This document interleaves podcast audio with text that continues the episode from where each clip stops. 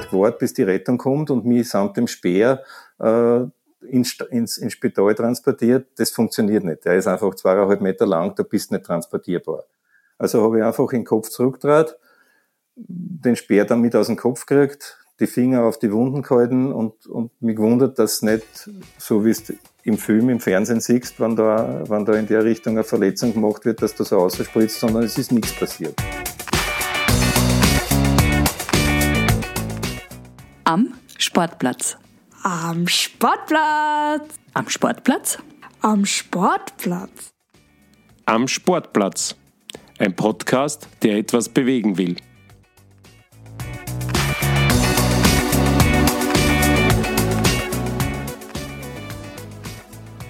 Herzlich willkommen bei der bereits elften Episode von Am Sportplatz. Mein Name ist Fritz Hutter und mit diesem Podcast möchte ich meinen Teil dazu beitragen, dass der Sport jenen Platz im Bewusstsein der Österreicherinnen und Österreicher bekommt, der ihm als breitbandig wirksames Mittel gegen sehr viele Probleme unserer Gesellschaft eigentlich zustehen wird. Und ich möchte Sie an der fantastischen Geschichte eines Gastes teilhaben lassen, dessen Wirken im Sinne meiner Mission wahrhaftig ein Hammer ist. Als Chef einer der wahrscheinlich schönsten Sportanlagen im Land macht es möglich, dass täglich gleich mehrere hundert Menschen in den Genuss von Freud und stilvoll ausgeübten Sport kommen als vielfacher Weltmeister in der Masters Leichtathletik, als Trainer und als Veranstalter zeigt dieser Bär von einem Mann vor, welche Freude der Sport auch noch jenseits der 60 in ein Leben hexen kann. Am Sportplatz sagt der Wiener in den kommenden 50 Minuten, wie sich die Corona-Krise auf sein 135.000 Quadratmeter großes Schmuckkastel auswirkt und wie bereit er für den aktuell immer kraftvoller geforderten Neustart des Sports ist. Außerdem erzählt er, welcher lässig durchgeknallte Weltrekord zuletzt auf seiner Anlage aufgestellt wurde und was das Geheimnis hinter seiner nimmermüden Power und seiner lupenreinen Technik ist. Aber der mehrfache Masters-Athlet des Jahres erinnert sich für uns auch, auf welche Weise ihn sein geliebter Sport beinahe das Leben gekostet hätte. Und noch ein Tipp. Wer die Urkraft meines Gastes akustisch erleben will, kann dies ganz am Ende dieser Folge. Das 2-Minuten-Warm-up. On your marks, go! Servus, mein Name ist Gottfried Gassenbauer. Ich bin 61 Jahre jung, ein glücklicher, zufriedener und dankbarer Wiener. Das Leben meint sehr gut mit mir, der Sport meint sehr gut mit mir. 1972, mit 14 Jahren, hat meine Liebe für die Leichtathletik, im Speziellen fürs Hammerwerfen begonnen. Und die Leidenschaft hält immer noch an. Ich fühle mich fit und gesund, darf schöne Erfolge in der Masters Leichtathletik feiern. Schon in der Schule habe ich meine Frau fürs Leben gefunden. Silvia und ich sind seit 43 Jahren ein glückliches Paar. Iris, unsere wunderbare Tochter, ist unser Sonnenschein. Mein Berufseinstieg begann als Programmierer. Mit 35 habe ich die Chance vom EDV-Organisator zum Sportorganisator zu wechseln wahrgenommen. Seit ein bisschen mehr als 20 Jahren darf ich das Sportcenter Donau City, eine der schönsten Sportanlagen in Wien, leiten. Fußball, Tennis und Beachvolleyball sind unsere Hauptsportarten. Daneben gibt's noch ein Gästehaus, eine Eventhalle, Seminarräume, vom Badminton über Basketball bis zu einer alten 400 Meter Außenbahn ein sehr weit gefächertes Angebot für den Breitensport. Mich begeistert es, wenn ich am Sportplatz sehe, mit wie viel Freude sich Jung und Alt bewegen. Welche wichtige Rolle sportliche Betätigung für jeden Einzelnen, aber auch für das Miteinander bedeuten. Ich bemühe mich, ein Vorbild zu sein und freue mich, wenn ich dem Sport etwas zurückgeben kann.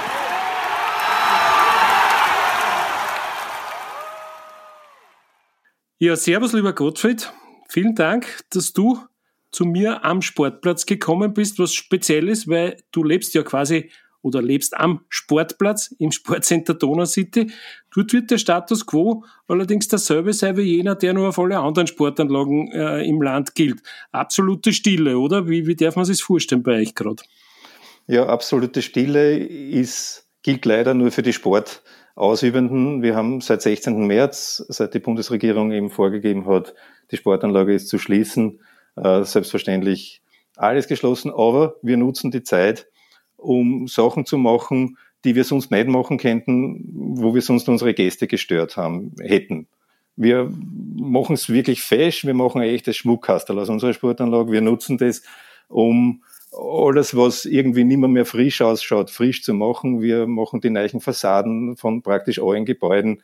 Wir Wir schneiden aus den Bäumen die trockenen Äste außer äh, und von Bäumen haben wir ja wohl genug bei uns mit 1700 Bäumen und Streichern, dass das schön ist. Wir setzen neue Baum, wir haben einen Trompetenbaum gesetzt, einen Seidenbaum. Einfach, wenn, der, wenn die Gäste wieder kommen dürfen, dass alles fein ausschaut. Wir haben, wir benutzen das mit, dass der Installateur die, äh, die Servicearbeiten durchführt, der Elektriker, Brandschutzaufgaben, Blitzschutz, wie auch immer. Äh, es wird ein Schmuckkastel, wenn wir bald hoffentlich wieder aufmachen dürfen. Also schwitzen tun im Moment alle anderen, außer die Sportlerinnen und Sportler. Schildert du ein bisschen das ungefähre Szenario, was sonst an so einem Tag wie heute, Gründonnerstag 2020, bei einem derartigen Prachtwetter bei euch los gewesen wäre. Was, wie darf man sich so einen Tag in, in dem Fall vorstellen? Also dass, dadurch, dass die Woche schulfrei ist, würde vieles ausfallen, was, ähm, was sonst am Vormittag bei uns los ist. Wir haben einige Schulen, die aufgrund äh, zu geringer Sportmöglichkeiten in der eigenen Schule äh, bei uns den Schulsport ausüben können. Am Vormittag waren alle 22 Tennisplätze bespielt.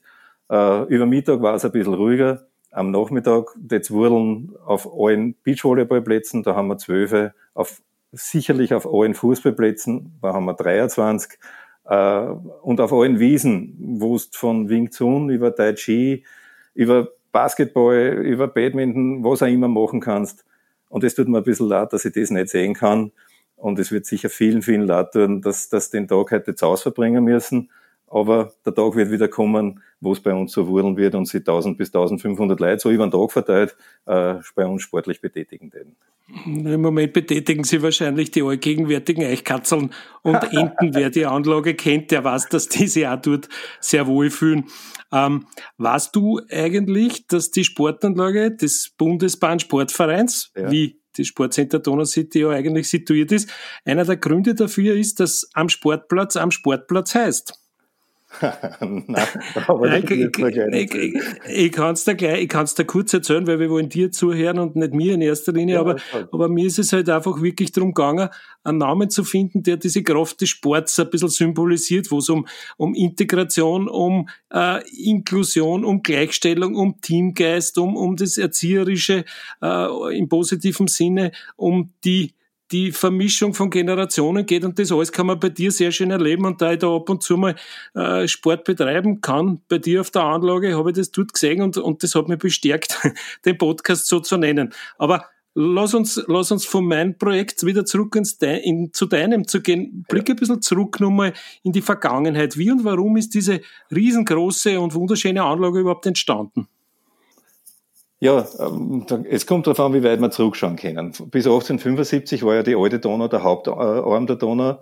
Ähm, von 1875 bis 1945 war diese Sportstätte eine militärische Skistätte. Äh, von 1945 bis 1960 war es eigentlich brachliegendes äh, Land, wurde aber genutzt als Deponie, um aus der Stadt all das, was da an, an, an Zirkeln und an, an Schutt angefallen ist, äh, aus der Stadt zu bringen. Und, und 1960 gleich mit dem Donaupark wurde begonnen, äh, aus dem, aus der Halde, aus der Mühlhalde, und du weißt eh, Bretteldorf, was da alles rundum gibt, mhm. äh, wurde urbar gemacht. 1964 ist der Donaupark mit dem Donauturm eröffnet worden. Und wir haben 1960 mit, mit kleinen Sportstätten begonnen. Also der Bundesbahnsportverein hat mit, mit Sportstätten begonnen. Tausende äh, ehrenamtliche Funktionäre haben aus dieser Städten schön langsam eine wunderschöne Sportstätte gemacht, äh, Bäume gepflanzt äh, und, und Sportflächen begonnen. Und im Laufe der Zeit äh, ist, haben wir halt erweitert und erweitert, Häuser dazu gebaut, Garderoben dazu gebaut und das Sportangebot erweitert von ursprünglich nur neun Tennisplätzen und vier großen Fußballfeldern in der Zwischenzeit eben auf 23 Tennisplätze und, und aus den vier Feldern haben wir einfach das, was gefragt ist, nicht mehr, mehr Elfe gegen Elfe, sondern so Klargruppen. Du kannst bei uns spielen vier gegen vier, fünf gegen fünf. Die meisten Plätze, die wir haben, spielst sieben gegen sieben.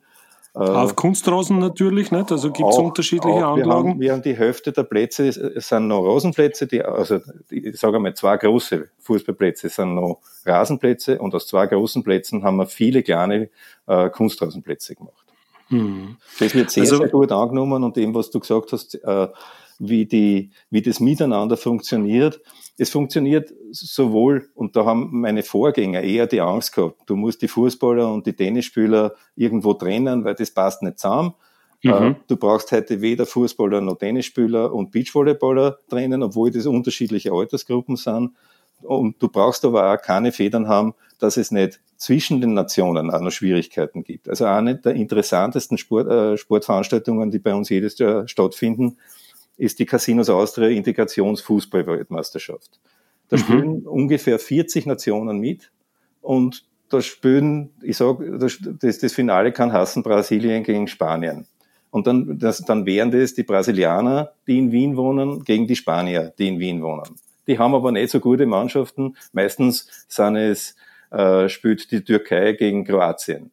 Was aber interessant ist, ist, dass, dass einfach Sachen, die im, im täglichen Leben nicht hundertprozentig funktionieren, funktionieren da am Sportplatz. Da spielt mhm da spielt, spielen Nationen gegeneinander, wo es normalerweise gleich einmal kracht, wenn die aufeinander oder, oder schnell einmal krachen könnte, wenn die aufeinandertreffen. Am Sportplatz funktioniert das genial. Da gibt's Regeln, da gibt's ein Miteinander, die lernen sie kennen und das hilft auch, wenn sie draußen auf der Straße dann vielleicht aufeinandertreffen und bevor da irgendwelche Wickeln entstehen, äh, haben die sich da schon kennengelernt und gesagt, okay, das ist ein leibender Bursch, äh, tun wir miteinander und nicht gegeneinander. Mhm. Was ist überhaupt eine internationale Gegend tut, wenn ich da kurz einhakeln darf, weil die Anlage liegt ja zu einer gewissen Tageszeit teilweise im Schatten der UNO-City, wenn man so sagen darf. Nicht? Also man sieht, die, die Türme, da, da sind auch viele Mitarbeiter der Vereinten Nationen bei euch. Auf der, am anderen Ende, wenn man so möchte, Richtung U-Bahn hin, also Richtung äh, U6 mhm. hin, mhm. da ist dann die, die Moschee. Ja. Und übrigens mittendrin, das warst du natürlich, äh, einer deiner prominenteren Nachbarn, Willi Resetaritz, der mhm. mir äh, ja. ein bisschen erzählt hat über die Geschichte der Skistätte. Ja. Weil da gibt's noch die Skistadtgasse, die erinnert an das bisschen noch in diesem, ja. in diesem Wohnviertel. Von den Schutzmaßnahmen von damals zu den Schutzmaßnahmen von heute. Wie lang kann man das derzeit durchdrucken? Wie, wie ist dein Gefühl da wirtschaftlich im Moment? Also, wenn ich nur von uns erzähle, wir waren so wie der, der, der, der Kinderspielplatz im, im Donaupark, das ist der Sparefroh Kinderspielplatz.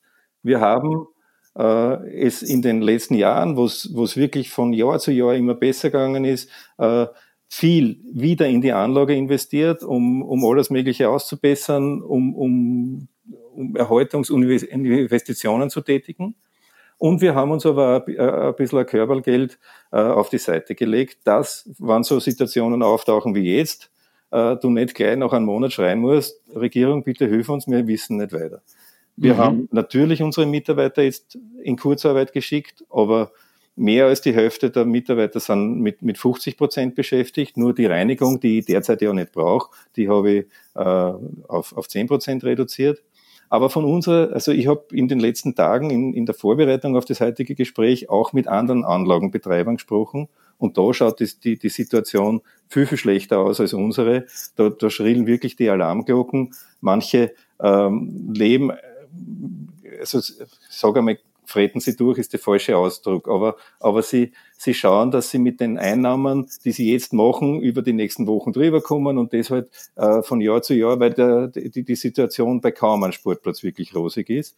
Mhm. Äh, viele viele Tennisplatzbetreiber hätten gerade zu Beginn, wo diese wo die, die, die Maßnahmen gegriffen haben, die war die Tennissaison ausgelaufen, dann waren die Traglufthallen abgebaut worden, dann waren zwei Wochen genutzt worden, um die Plätze für den Sommer herzurichten und dann hätte die Sommersaison anfangen können. Sollte die Regierung heute oder morgen bekannt geben, wir können wieder mit Tennisspielen anfangen, dann klingt das gut, aber es werden viele Plätze nicht in der Lage sein, weil einfach die Arbeiten, die jetzt gemacht hätten werden sollen, nicht gemacht werden konnten, weil einfach keine Mitarbeiter da waren. Mhm. Dann wird es schwer, weil wenn es dann im Mai diese harten Plätze herrichten musst, äh, wie immer. Aber ich hoffe, dass man dass man sehr bald anfangen. Ein, Stand, ein Standbein, du hast das ja schon gesagt, oder äh, ein Standbein, das für Leben auf der Anlage sorgt, sind ja zahlreiche Veranstaltungen, die bei dir da über die Bühne gehen.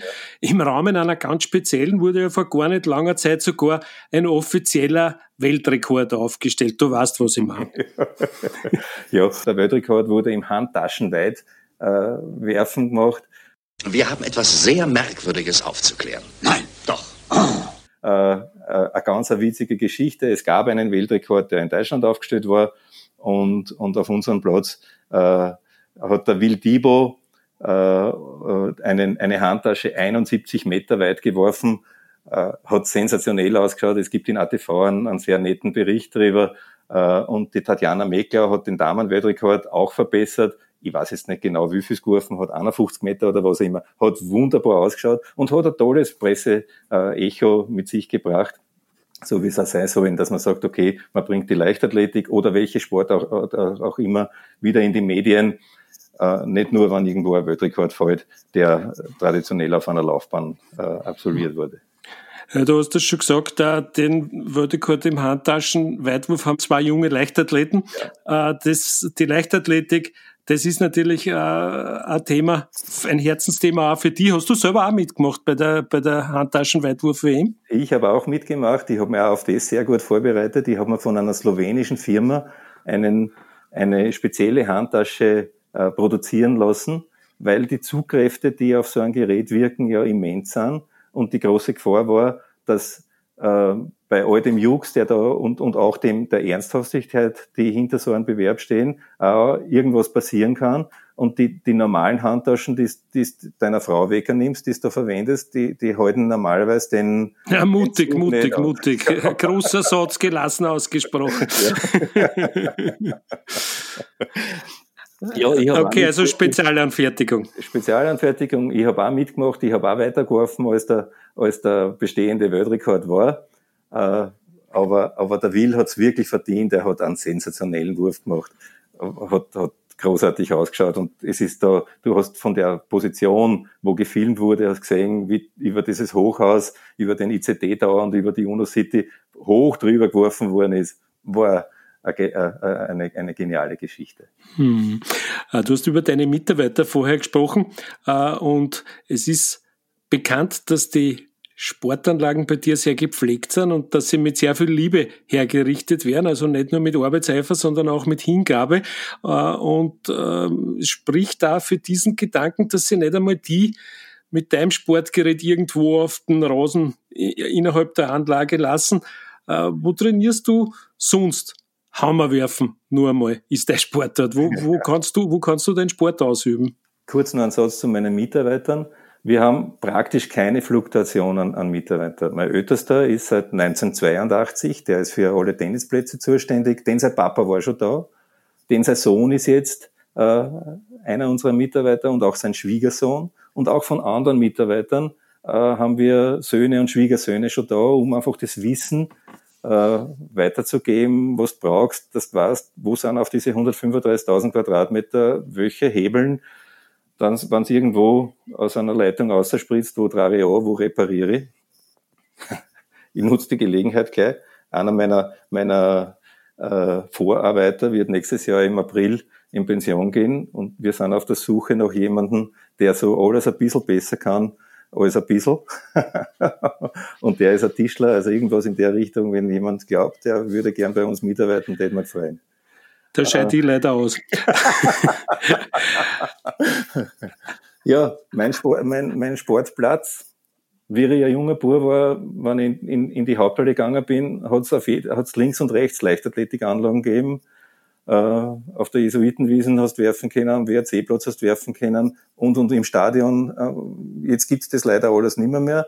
Es gibt am Cricketplatz, das jetzt Leichtathletikzentrum Wien hast, eine Möglichkeit, im Stadion zu werfen, aber das ist extrem gefährlich, weil du einfach gleich daneben hast die Stabhochsprunganlage, auf der anderen Seite die Weitsprunganlage und wenn du jemand, wenn du wie ich seit 48 Jahren Hammer wirfst, dann weißt du, wo du hinwirfst. Wenn du aber jetzt versuchst, an, an Jungen diese Technik beizubringen, dann kann schon mal passieren, dass man nicht in Sektor trifft und dann ist gefährlich. Und daher bin ich sehr, sehr glücklich, dass ich beim, beim österreichischen Bundesheer in dem, äh, also ich bin zum, zum Heeressportverein gegangen und habe in der, in der Franz-Witten-Kaserne, sprich Heeresspital, die Möglichkeit dort zu werfen. Das ist ein abgesperrtes Areal.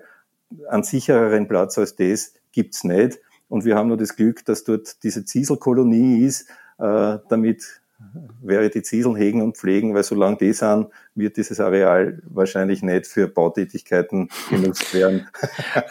es, es, klingt ein bisschen wie eine böse Drohung, wenn ein Hammerwerfer sagt, der pflegt die, die Ziesel, wer weiß, was das für die Ziesel heißt, aber ich bin sicher, du wirst auch da Rücksicht nehmen. Sag einmal, Hammerwerfen, warum gerade Hammerwerfen? Wer wird in der Früh munter und sagt, so, jetzt weiß ich, ich will Hammerwerfer. Wie ist das zugegangen bei dir?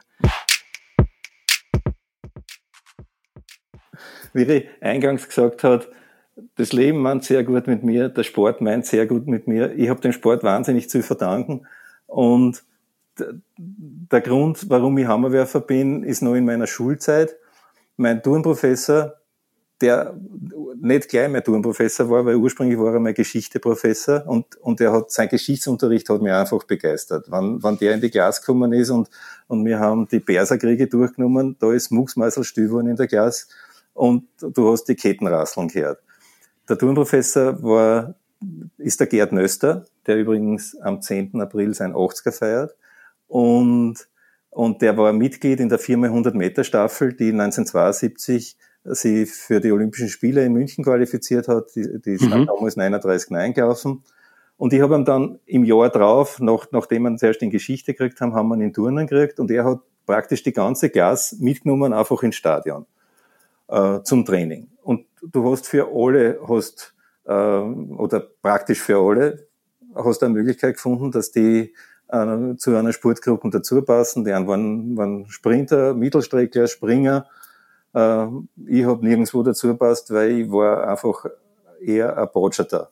Habe aber dort das Glück gehabt, dass ein Hammerwerfer, der Walter Eletitsch, äh, trainiert hat. Und der hat zwei Buben, die sind so alt wie ich. Nur hat er von den Buben wenig gehabt, weil er in, in Scheidung gelebt hat und er hat sich um mich angenommen, wie wenn ich sein Bub war und hat mir mit sehr viel Geduld diese wirklich komplizierte Technik äh, beigebracht und, und, und so die Liebe zum, zum Sport äh, geweckt. Er hat mir auch gleich gesagt, du kannst ein mittelmäßiger Kugelstoßer, weil du bist klar, du genauso Diskuswerfer werden, du bist Arzt klar, aber beim Hammerwerfen mit einer guten Technik kann man äh, ganz, ganz nette Erfolge feiern. Und da muss ich den, dem Jürgen Melzer, also der, der beim letzten, beim, beim zehnten Gespräch war, äh, antworten. Er hat gesagt, du brauchst eine breite Ausbildung im Sport. Und das haben wir ja gehört beim Marc Janko mit seinen Eltern, mit der Eva und mit Herbert. Oder was der, der Clemens erzählt hat, der Papa ist Turnprofessor oder, oder äh, Turnprofessor mhm. gewesen. Ich habe null sportliche Vorbildung gehabt, war wie gesagt Botschaft, bin heute noch Botschaft. Ich kann nur eine Bewegung, aber die habe ich über die, die Jahre und Jahrzehnte versucht zu perfektionieren.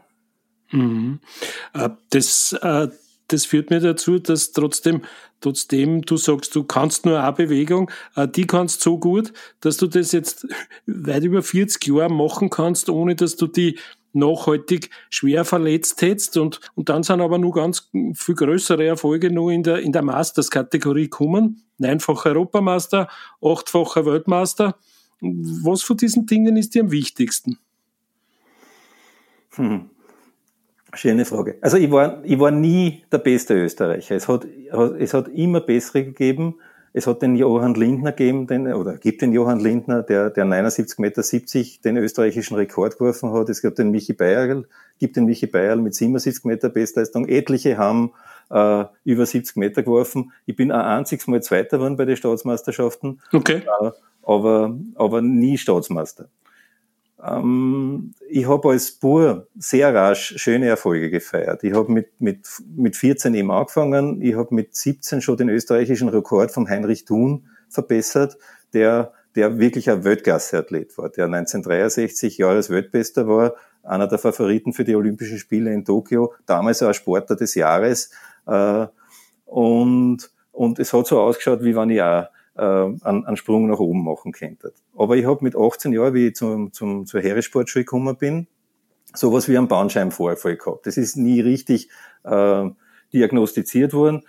Ich habe halt dann zweimal am Tag trainieren können und auf einmal habe ich mich nicht mehr, mehr buchen können, habe mir die Schuhe nicht binden können und, und habe immense Schmerzen gehabt. Und die Schulmedizin hat keine Lösung gehabt. Ähm, mein, einer meiner Trainer hat mich mitgenommen, trotzdem auf ein Trainingslager nach Schileiten und ich habe durch, durch wirklich durch Zufall. Und das ist das, wo ich immer wieder gern sage, das Leben meint's gut, gut mit mir, äh, weil viele Zufälle einfach äh, dazu beigetragen haben bin ich zum, zum Dr. Böhmig in Hartberg gekommen, der Akupunktur gemacht hat. Der hat auch zur selben Zeit den Bruder von Franz Klammer, der bei einem Skiunfall eine Querschnittlähmung erlitten hat, behandelt. Ich habe in Böhmig, Dr. Böhmig vorher nie gesehen und nachher nicht und er mich auch nur diese halbe Stunde, was ich bei ihm am Tisch liegen bin. Und er hat gesagt, ich habe das Problem erkannt, ich habe das jetzt gelöst. Du hast ein Problem im unteren Rücken.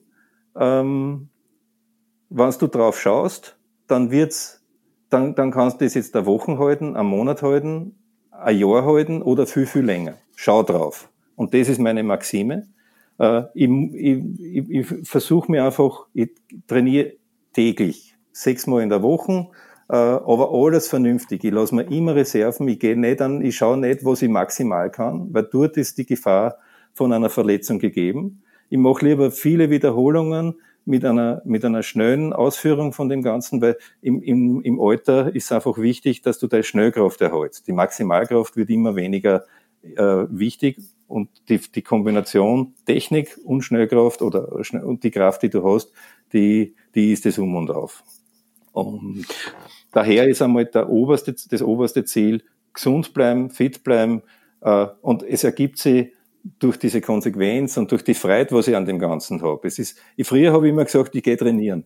Heute sage ich, ich gehe mich belohnen. Ich gehe oft erst um 10 oder um 11 auf die Nacht in meine Kraftkammer mhm. und habe die Maßen, dass ich im, im Haus so ein kleines Kammerl habe. Äh, und ich gehe mich belohnen. Das ist a, für mich ein schöner Zugang, weil dann habe ich den ganzen Tag für viele andere was gemacht und am Abend mache ich was für mich.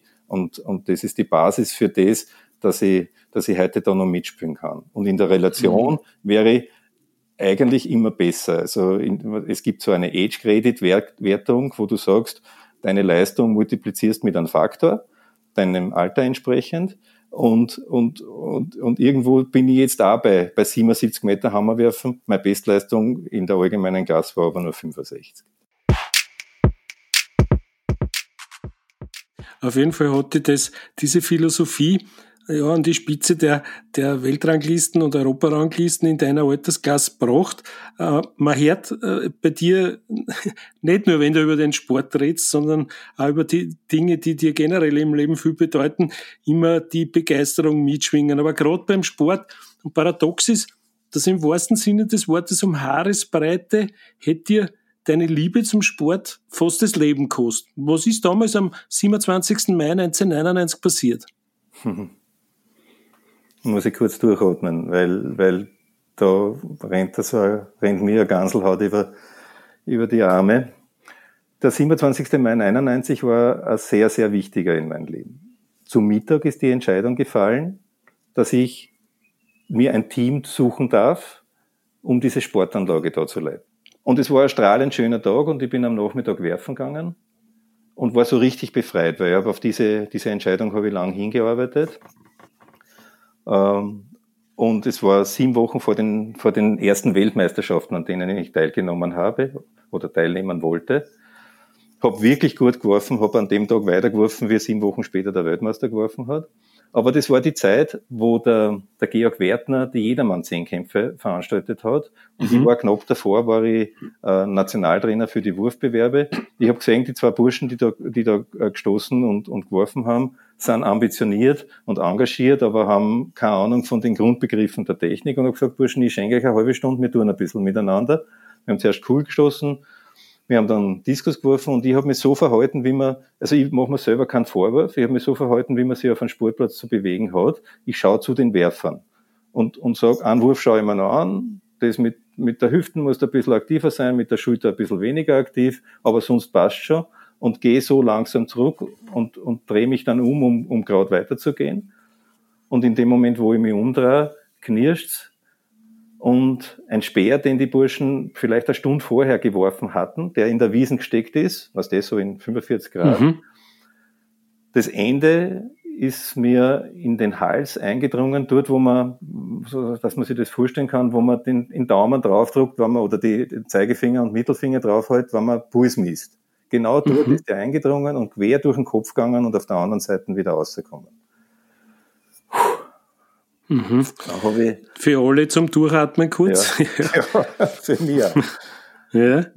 Natürlich gingen da nicht nur der, geht da nicht nur der Speer durch den Kopf, sondern viele Gedanken, was passiert und was magst. Und ich habe, ähm, wie mir dann die Ärzte beschieden haben, richtig entschieden. Ich habe nicht gewartet, bis die Rettung kommt und mich samt dem Speer äh, ins, ins, ins Spital transportiert. Das funktioniert nicht. Der ist einfach zweieinhalb Meter lang, da bist du nicht transportierbar. Mhm. Also habe ich einfach den Kopf zurückgedreht, den Speer dann mit aus dem Kopf gekriegt, die Finger auf die Wunden gehalten und, und mich gewundert, dass nicht, so wie es im Film, im Fernsehen siehst, wenn da, wenn da in der Richtung eine Verletzung gemacht wird, dass da so ausspritzt, sondern es ist nichts passiert.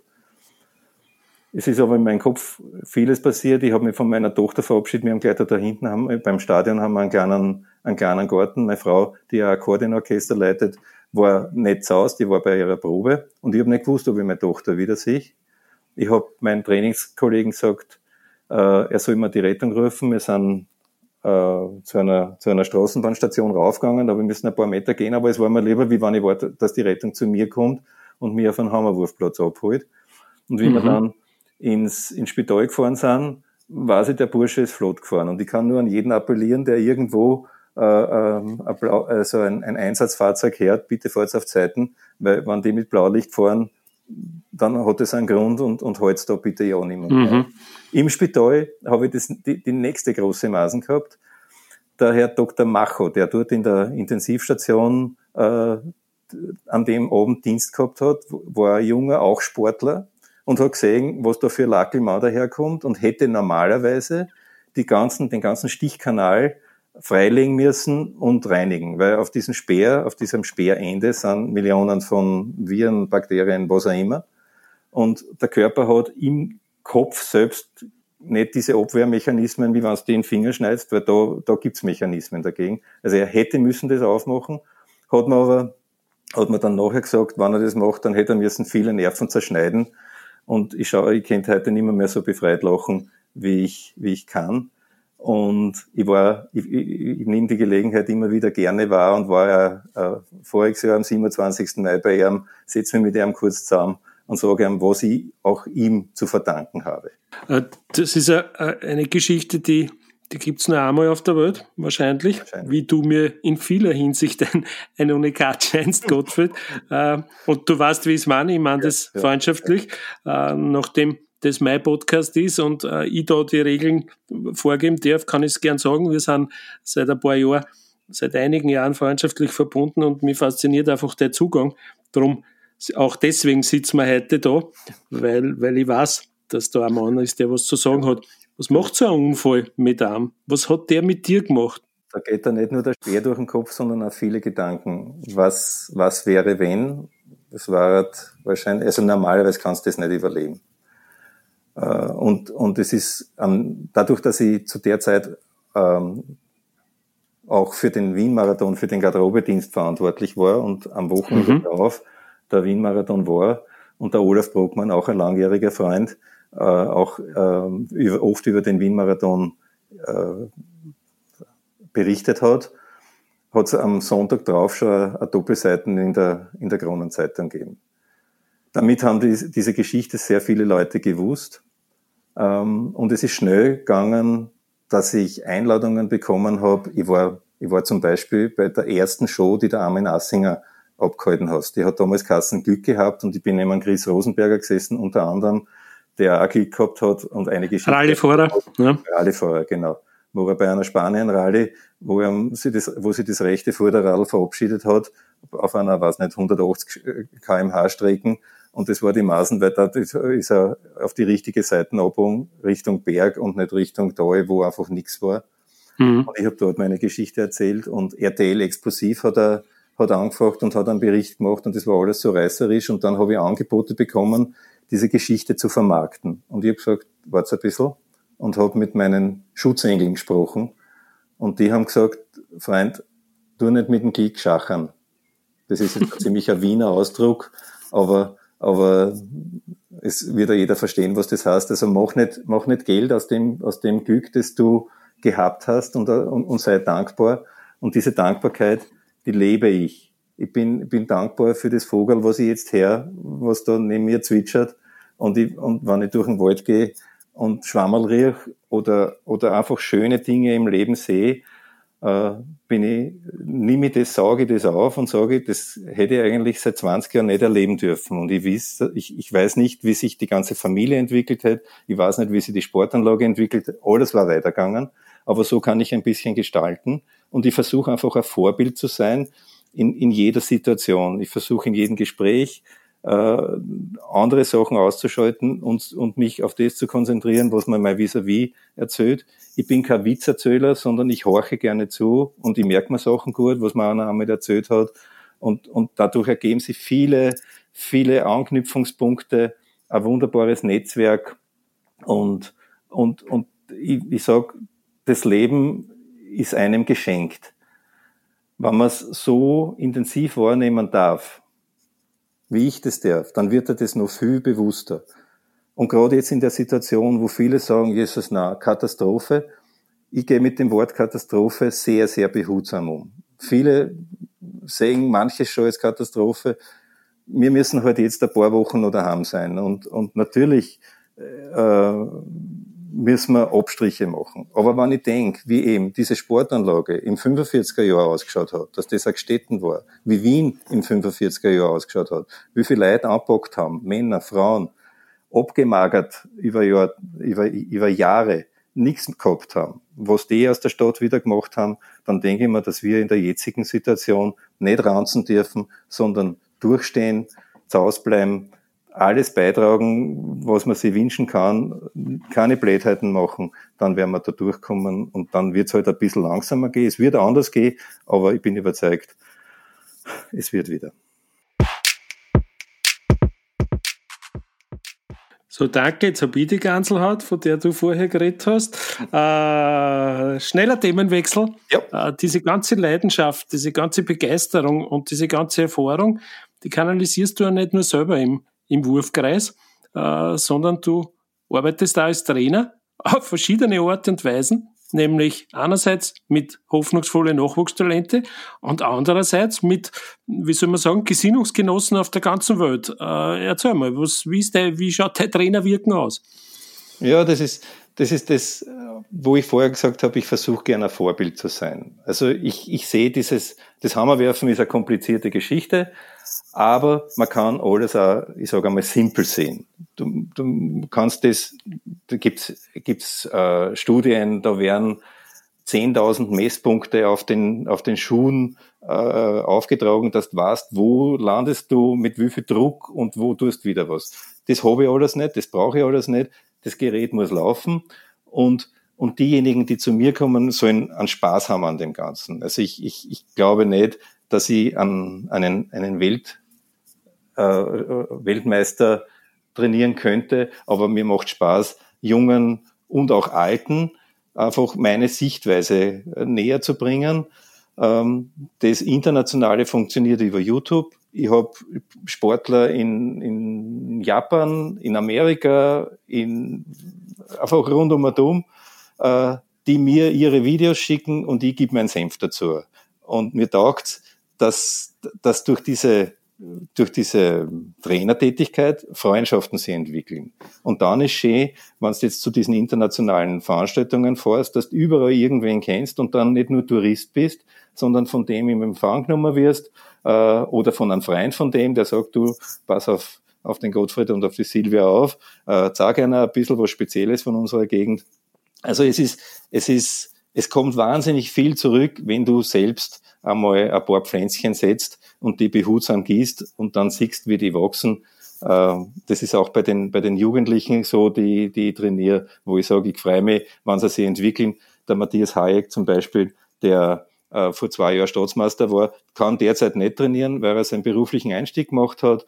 Äh, er ist, arbeitet in, in einem Normeninstitut, wird jetzt die nächsten Wochen oder Monate Diplomingenieur und es ist jetzt wichtiger, dass er eine berufliche Basis sich schafft. Und, und wenn er dann vielleicht wieder einmal Zeit hat, dass er wirft, dann wird er von einer soliden Technik äh, profitieren. Dasselbe gilt für die Clara Baudis, die vor zwei Jahren bei den äh, Junioren äh, Europameisterschaften erfolgreich teilgenommen hat ähm, einen österreichischen Jugendrekord geworfen hat und, und, und, derzeit Matura macht und, und auch, und ich hoffe, äh, wenn sie ihren beruflichen Basis gefunden hat, dass sie auch wieder zurückkommt und sagt, Gottfried, ich hätte gerne am nächsten Sonntag wieder zum Werfen kommen. Auf das hätte ich nicht Also du, du nimmst die Dinge an, du kannst die Dinge annehmen, die in welcher äh, Größenordnung auch immer wieder zurückkommen. Was zurückkommt, hat schon fast ein bisschen Tradition bei dir, bei der, bei der jährlichen Gala des österreichischen Leichtathletikverbandes, wirst du schon fast ein bisschen traditionell als Masters-Athlet des Jahres ausgezeichnet, weil deine äh, Erfolge einfach äh, Jahr für Jahr stabil bleiben. In der allgemeinen Klasse hat mit dem, mit dem WM-Tritten im Diskuswerfen äh, Lukas Weiß-Heidinger ein Werferkollege gewonnen. Mhm. Muss auch muss eigentlich auch ein cooles Gefühl sein, oder? Wenn die, die Werfergilde so, so abrahmen kann. Auch wenn man will, die Leichtathletin des Jahres, Verena Brenner als Siebenkampf, WM-Dritte, wirft ja auch genug. So ist es ja nicht. nicht? Also schaut noch am Aufschwung aus irgendwie. Ja, und nicht nur, nicht nur in der Leichtathletik intern, sondern auch bei der Sportlerwahl des Jahres äh, ist der, ist der Luki Dritter geworden. Großartige Leistung. Die, äh, die Verena Aufsteigerin des Jahres. Also was in der Leichtathletik wieder an Pflänzchen kommt, ist für mich eine Freude zu sehen. Der Luki war übrigens auch ein ausgezeichneter Hammerwerfer geworden oder ein ausgezeichneter äh, Kugelstoßer. Er hat ja, er hat in jungen Jahren alles gemacht und er hat alles angerammt, aber die Entscheidung, sich fürs Diskuswerfen zu entscheiden, äh, finde ich vollkommen, äh, also finde ich perfekt. Und mit dem, mit dem Gregor Högler und mit dem, mit dem Sepp Schopf, der er da als, als Jugendlicher schon geformt hat, hat er einfach ein perfektes Team und rundum und um noch. Das ist, es, es ist heute nicht mehr, so, dass du sagst, äh, der Luki wirft aus seinem, in Stadelbauer da aus, sein, aus, sein, aus seinem Trainingsplatz heraus, sondern du brauchst einfach ein Team rundum und um, du brauchst Manager, aber die sich auch aufopfern müssen, dass du sagst, okay, wir bringen den Jungen dorthin, wo er jetzt ist, gefällt mir. Mhm. Äh, sag mal, sag mal in einem Satz, warum Kids im 21. Jahrhundert mit Hammerwerfen beginnen sollen. Vielleicht aus deiner eigenen Erfahrung aus, weil vielleicht geht's ja nur jemanden so, der, der damit sein sportliches Glück findet, wo es vielleicht vorher gar nicht gesucht hat. Was ist da, was ist das, die Essenz dieser Sportart? Was macht sie so speziell? Das Spezielle am, am, am Hammerwerfen ist, du bist der Exote. Äh, das schaut im Fernsehen genial aus, wenn sie so ein Wasel rasend schnell draht, beim Abwurf schreit und dann fliegt es drum 75, 80 Meter und die Rosenzegeln reißt aus der Wiesen, dass jeder Platzmeister die Hände zusammenschlagt und sagt, na wirklich nicht. Äh, es wird nicht so einfach sein, da an, an, an für Junge äh, eine Möglichkeit zu finden, äh, dass man sagt, ich, ich, ich finde, wo ein Hammerwurftrainer, es gibt leider sehr wenige. Es gibt da wenige Möglichkeiten, dass man, dass man einen Platz findet.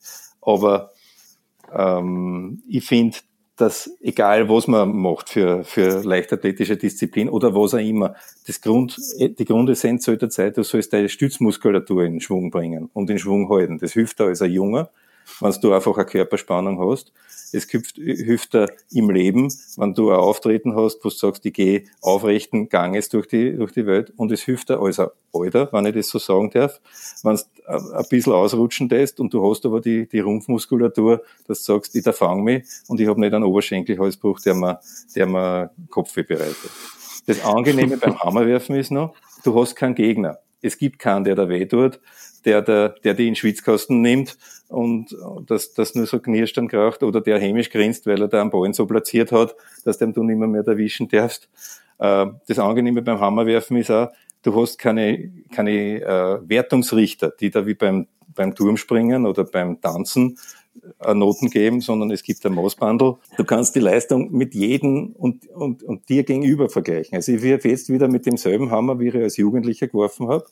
Und ich habe als Jugendlicher den österreichischen Rekord aufgestellt mit 58,26 Meter. Und da habe ich nichts anderes als Hammerwerfen im Schädel gehabt.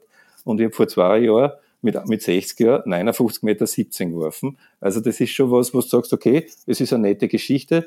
Ähm, das geht in wenigen Sportarten. Wenn du jetzt Tennisspieler bist oder Skifahrer oder was auch immer oder Fußballer, dann kannst du wenig vergleichen, wie hat sich was bei dir persönlich entwickelt. Für mich auch wichtig, ist jetzt mit der Frage nicht, aber ist, ist dass, ich, dass ich ein Trainingsbuch führe, wo ich seit Jahren meine, das, was ich zum Tagebuch entwickelt hat, aber wo ich einfach jeden Tag eine schreibe, was ich gemacht habe und dann schauen kann, wie hat sich was ausgewirkt. Auch wichtig ist mir, dass ich mir klare Ziele setze, wo ich sage, äh, ich schreibe mir am 1. Jänner auf, ich möchte heuer, heuer stehen drinnen 57 Meter 22 werfen. Wie ich auf die Zahl gekommen bin, die steht heute halt jetzt da. Und ich mache mir auch bei jedem Wettkampf, ob das ein kleiner Aufbauwettkampf ist, irgendwo, äh, oder ob es die Weltmeisterschaft ist, nenne ich die Zahl, die ich mir vornehme. Und, und diese Ziele sind ganz, ganz was Wichtiges im, im Sport, meiner Meinung nach.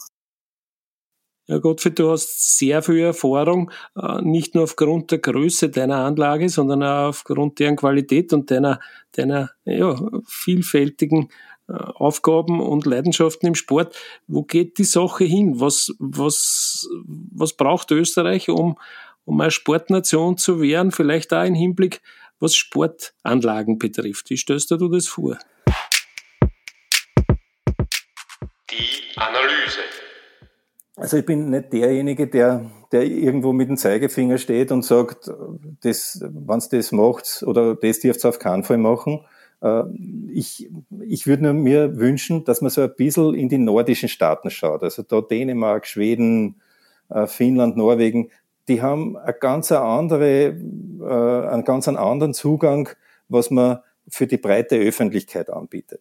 Wir haben voriges Jahr hat das Österreichische Institut für Sportstättenbau eingeladen zu einer Fachtagung, die unter dem Thema gestanden ist Allround-Player Sportstätte. Und da ist gegangen um kommunale Sportstätten, um multifunktionelle Sporthallen. Und da habe ich Sachen gesehen, die mich, die mich wirklich begeistert haben und wo ich mir wünsche, dass man sich das einmal näher anschaut und sagt, okay, sind ganz gute, sind tolle Ansätze. Es werden, es werden dort soziale Treffpunkte gemacht, die für jung und alt äh, ansprechend sind, wo kleine Geräte sind, wo einfache Übungen sind, die einfach zum Mitmachen sind. Und, das, und diese, diese, das, was dort angeboten wird, ist, trifft den Nabel der Zeit. Es wird in, in alten Industriegebäuden, wird einfach kombiniert Street Art und Musik, es wird Streetball und Straßenfußball gespielt, es gibt dort Parkour, es gibt Tanz, es gibt Bouldern, es gibt Slackline, alles dort unter ein Dach. Äh, die, die, die Turnsäle, die, wenn's du dann, wenn's, wenn's das siehst, wir arbeiten, wenn wir einen, einen Turnsaal machen, nicht nur wir. Auch, es hat, es hat eines der, der, einer der Vortragenden war ein Deutscher, der sagt, wir machen immer noch denselben Normturnsaal, wenn wir einen Turnsaal bauen, 25 Meter mal 16 Meter und da ist die Straßenwand auf der einen Seite und der Basketballkorb und alles schaut gleich aus. Wenn du die Turnsäle anschaust, die in Dänemark gemacht werden, da hängen 30 Taue nebeneinander over und und die, die Kinder hangeln sich da um und um. Das ist wirklich eine Freude zum Sehen. Da gibt's einen Hindernisparcours, den, den man immer wieder anders aufstellen kann. Da gibt's einen Schnitzelgrum. Da muss es Spaß machen als, als, als Kind zum Turnen. Das wird nicht so, da nur der Ball reingeschmissen und jetzt bewegt sich eine Stunde, sondern das, das ist so freudvoll aufgebaut und das ist eigentlich das Um und Auf. Und sie nutzen die Natur und die Wälder zum größten Sportplatz in Dänemark. Da gibt's einfach eigene Routen für zum Gehen, zum Walken, zum Radfahren, zum Mountainbiken, wo, wo ein Wasser ist, für Stand-Up-Paddeln, alles wird, oder für Kanufahren, alles wird äh, von den Kommunen unterstützt. Es gibt dort Unterstellmöglichkeiten, wenn die geschwind einmal Regen erwischen, das ist vielleicht in Dänemark öfter als bei uns, aber kann auch passieren, wo du einfach Pause machen kannst, wo es dort sanitäre Einrichtungen gibt, und wo du dein, dein Sportequipment reparieren kannst. Es wird, es, wir brauchen nichts erfinden. Wir können einfach schauen, was andere machen. Und, und das würde ich als Anregung sehen, so wie zum Beispiel, wenn ich denke, in Rief, diesen, diesen tollen Sportzentrum in, in Salzburg, da gibt's auch eine Schule und der Schulweg ist einfach freudvoll. Das ist nicht nur ein Weg, wo die Kinder sich bei der Hand nehmen müssen und nicht Mucks und nicht Mäh sagen, sondern am Weg gibt es so viele Möglichkeiten, dass sie die bewegen. Da gibt es einfach Lattern, die, die, die, die wogeln und, und äh, einfach freudvoll machst du deinen Schulweg und die Kinder nehmen das wunderbar an. Und ich will es jetzt nicht verallgemeinern, aber es wäre auch wünschenswert, dass man Möglichkeiten bietet, dass der, dass der Österreicher von seiner von, von sein Gehabe ein bisschen aktiver wird. Wir sind keine Südländer, wir sind keine Brasilianer, aber wenn ich, wenn ich denke, wie wir in Brasilien bei der Weltmeisterschaft waren, sind wir an der Copacabana spazieren gegangen und alle, ich sage einmal 100 Meter, war auch so ein, äh, ein, ein Gerät. neumodern sagt man Calisthenics. In Wirklichkeit sind du kannst Klimmzüge machen, du kannst Dips machen, du kannst einfach ein paar Bauchmuskelübungen machen und Reckstangen halt, nicht Ja, sozusagen teilweise ganz und richtig. Barrenähnliches. Wunderbar. Und wenn man das nicht anbietet, dann wird es auch keiner machen und sagen, wird nicht angenommen. Aber wir haben in Wien mit der Donauinsel eine Möglichkeit, wo du sagst, okay, stellen wir einmal dort ein paar hin und schauen wir, wie das, wie das angenommen wird. Und das Ganze muss natürlich äh, sicher sein und, und mir ist klar, dass, dass dann vielleicht der eine oder andere wieder aufschreibt, und was ist, wenn einer runterfällt oder sich den Finger verbirgt, wen wen können wir dann klagen? Da muss man einen, einen Schritt weiterdenken und sagen,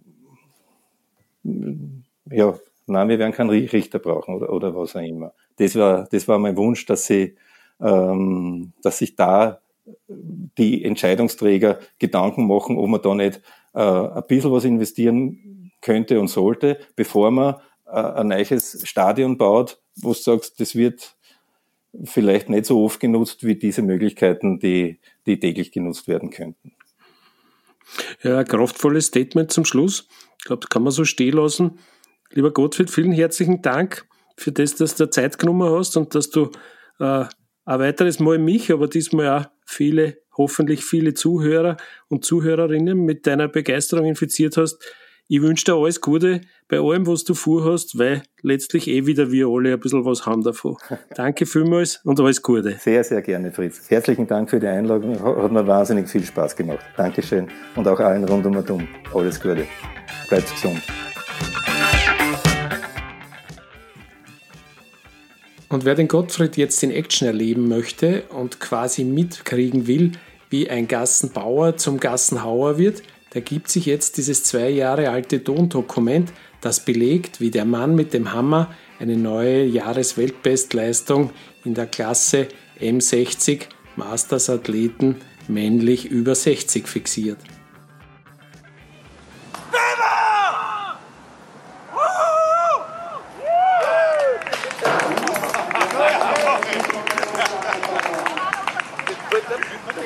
Gasse, du pfeifen die Comanchen, wird das immer sagen. 51 Meter ein. Bravo! In der Nachspielzeit noch eine Bitte in eigener Sache. Sollte Ihnen dieser Podcast gefallen haben, dann empfehlen Sie ihn doch gerne auch Ihren Sportfreundinnen weiter. Idealerweise sogar über Ihre Social-Media-Kanäle. Und wenn Sie am Sportplatz über Apple Podcasts gehört haben, dann würde ich mich sehr freuen, wenn Sie mir dort eine Bewertung hinterlassen würden. Fünf Sterne sind natürlich das Ultimo. So oder so, liebe Grüße und danke fürs Zuhören.